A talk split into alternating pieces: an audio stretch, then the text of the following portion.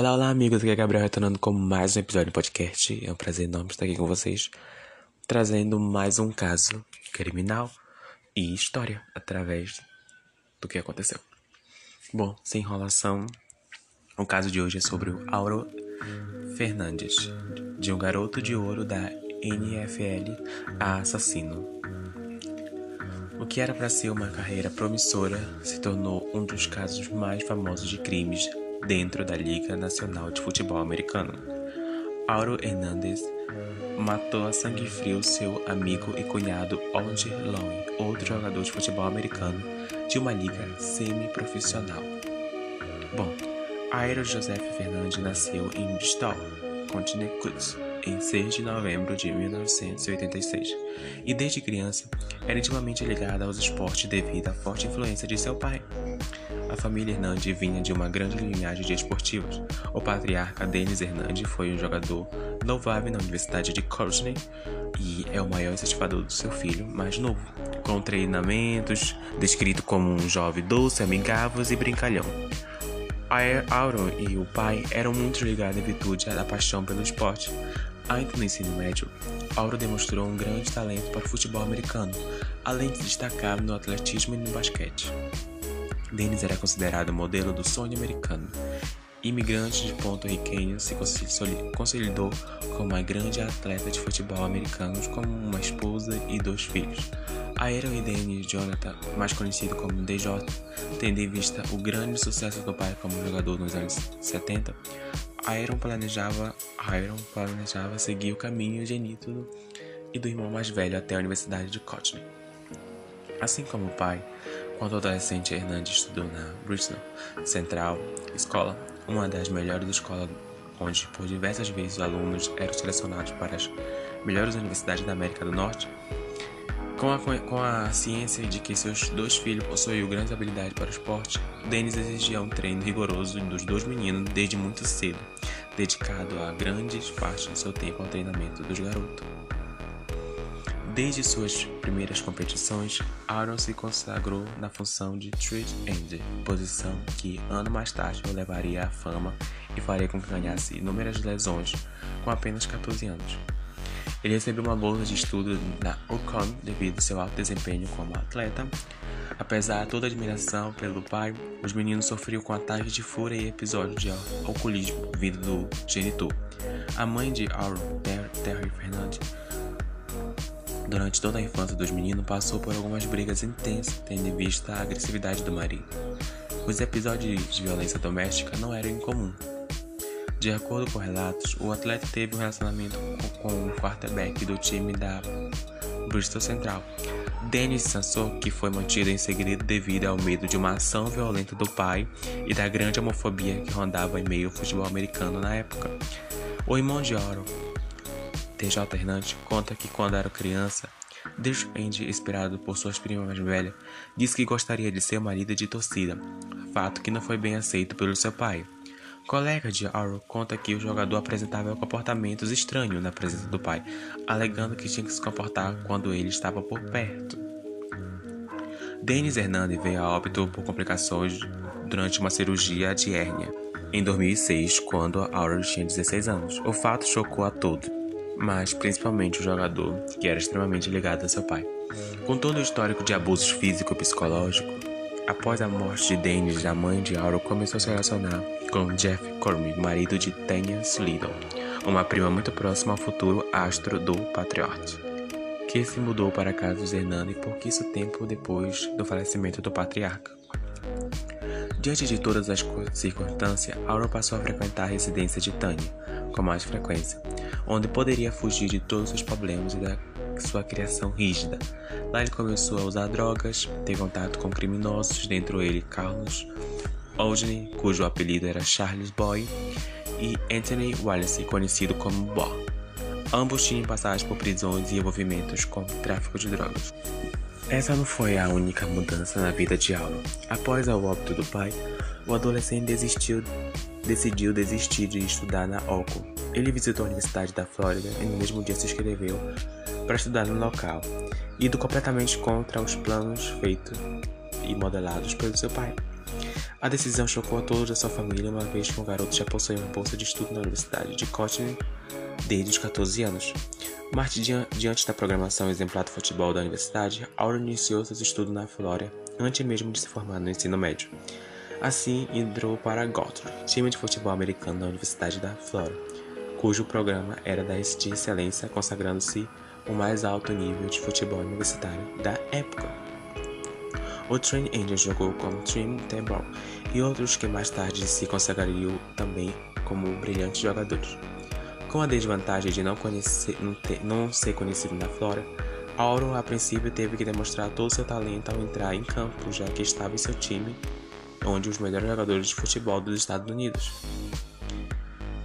Exatamente focado e apaixonado pelo jogo, rapidamente Hernandes se firmou como um dos melhores em campo, atraindo o olhar da mídia local e sendo reconhecido de acordo com o especialista como uma rara combinação de destreza e velocidade e talento.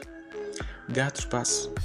Os Garton passaram a ter um enorme sucesso ganhando repetidamente uma quantidade absurda de jogos, sendo tais vitórias relacionadas sobretudo à brilhante ofensiva de Auron.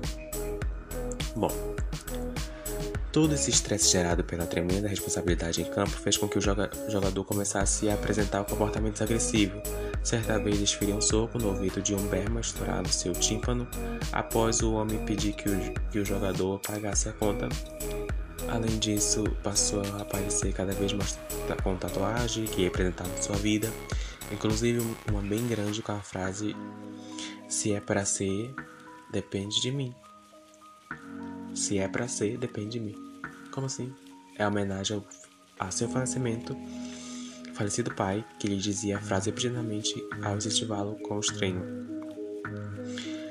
Dentre todos os problemas de agressividade e drogas, ao fim da faculdade, com apenas 20 anos, o jogador já era cotado para entrar na EFL, devido ao tamanho de desempenho dentro da Liga Universitária de Futebol, levando à vitória dos gatos da Liga Universitária. O problema do seu comportamento gerou uma pequena dificuldade de contratação, mas no fim acabou sendo contratado pelo New Orleans Patrioca em 2010. Após se comprometer a realizar exames de drogas periódicos mais uma vez, do que qualquer outro jogador do time inicia sua carreira com um contrato bem baixo. Entretanto, nos primeiros jogos, Auro acabou ficando de fora por não ter passado nos testes de drogas devido ao seu consumo de maconha. Os treinadores do, jo do jogador diziam-se preocupados com toda vez que ele viajava para casa em Courtney, mantendo contato constante com a mãe e o irmão Auro. Em uma dessas visitas, Auro conheceu Alexandre Bates, um traficante de droga violento em Courtney que passou a fornecer maconha para o jogador.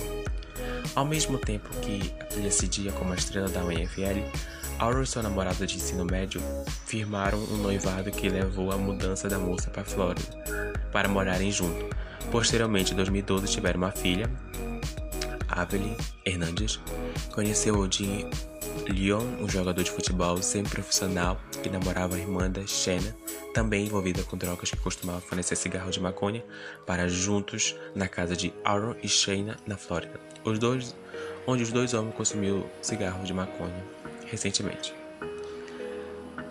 Bom, certa vez, para que o Bradley o ajudasse a comprar uma arma, porque não gostava que as pessoas pensassem que ele era fraco por este motivo, no ano 2012, Hernandes e Billy estavam em uma boate em Boston quando Auron quis brigar com dois homens que, por um infúrnio, derramaram um pouco de bebida no jogador. Brady conseguiu conceder a ira do, do Tring Angel e sair do local. E acabou perseguindo o carro dos dois homens identificados como Daniel Abreu e Safiro Furtado. De acordo com o depoimento de Alexandre, naquele dia Auron parou no sinal ao lado do veículo dos dois homens e desflagrou tiros contra ambos. Durante a madrugada, os corpos foram encontrados sem vida dentro do veículo, sem nenhum suspeito de envolvimento no caso. As investigações levaram as imagens de câmeras de segurança de locais próximos que identificaram uma CUV prata com um carro que perseguiu e atirou e tirou a vida de Safiro e Daniel dois homens imigrantes, sem nenhum envolvimento com crime ou tráfico. Ademais, câmeras de segurança da Bosch onde as duas vítimas estavam naquela noite, flagraram a entrada de Auro Hernandes no local, mas nenhum dos policiais levaram a crer que um astro do Neil England Patriarca, companheiro de Tom Bede e Robin Grudge, estaria envolvido em um duplo homicídio. Apenas um mês após as duas mortes, a fama de Aro como jogador se alastrou de forma voraz, garantindo a ele um contrato de 40 milhões de dólares com o Patriota. Mais uma vez, de acordo com o depoimento de Bradley, os acontecimentos de Boston, Aaron teria ficado paranoico e com medo de ser descoberto. Devido a esse comportamento, em uma das saídas de ambos da Flórida, Auron e Alexandre tiveram uma discussão que levou o jogador a desflagrar um tiro no rosto de Bedley. Apesar do tiro, o traficante não veio a óbito, sendo posteriormente uma das principais testemunhas contra Auron no tribunal. O jogador sabia que Bradley era um traficante perigoso, e a partir do momento que descobriu que ele estava vivo, instalou câmeras de segurança em suas residências, comprou armas para ele em um carro blindado. Assim passou a estar sempre na companhia de Edley Wallace e Carlos Witt, passaram a agir como seus segurança. Em 2013, ele cogitou até mesmo em trocar de time com medo de, do que poderia acontecer. Ninguém da organização Patriota deu muita importância para o comportamento paranoico do jogador, alegando que ele deveria apenas mudar para uma residência mais segura, se estava com medo de algo.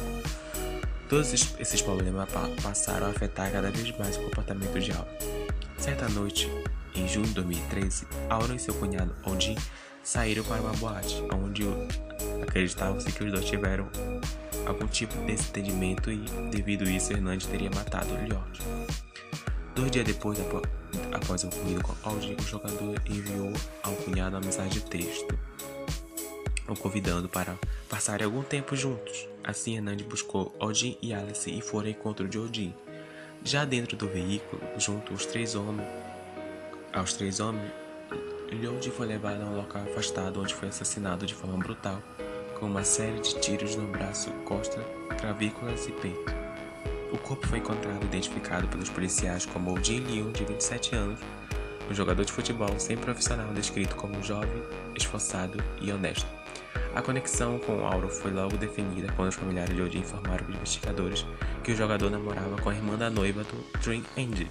De acordo, tendo em vista que Norte Alteban, local onde foi encontrado o corpo.